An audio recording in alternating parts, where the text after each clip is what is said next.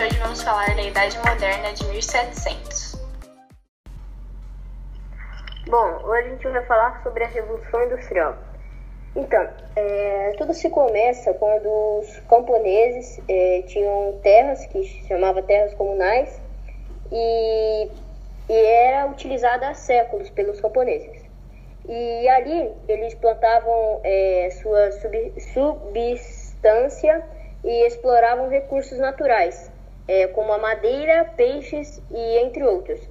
Essas, é, essas terras elas foram cercadas é, impedidas de usá-las, é, que, que esse processo foi chamado de cercamento, porque os nobres eles, eles impediram dos camponeses usarem essas terras é, para produzir, produzirem lã, né? E após esses cercamentos, é, alguns camponeses conseguiram permanecer no campo e passar a trabalhar para os nobres. Mas a maioria teve que trabalhar, é, teve que teve trabalho e te, é, ficou sem trabalho e moradia e rumou para as cidades para trabalhar nas manufaturas de tecidos que necessitavam de mais mão de obra para produzir a lã.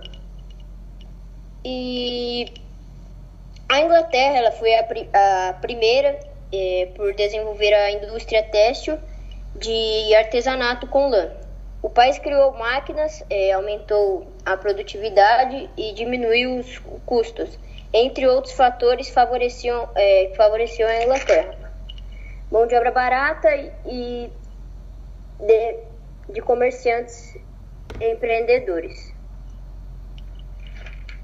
Bom, é, eu vou falar agora um pouco sobre as causas internas, que foi a acumulação de capital, governo não absolutistas, leis burguesas, é, mão de obra barata, é, disponibilidade de matéria-prima e disponibilidade de fontes de energia.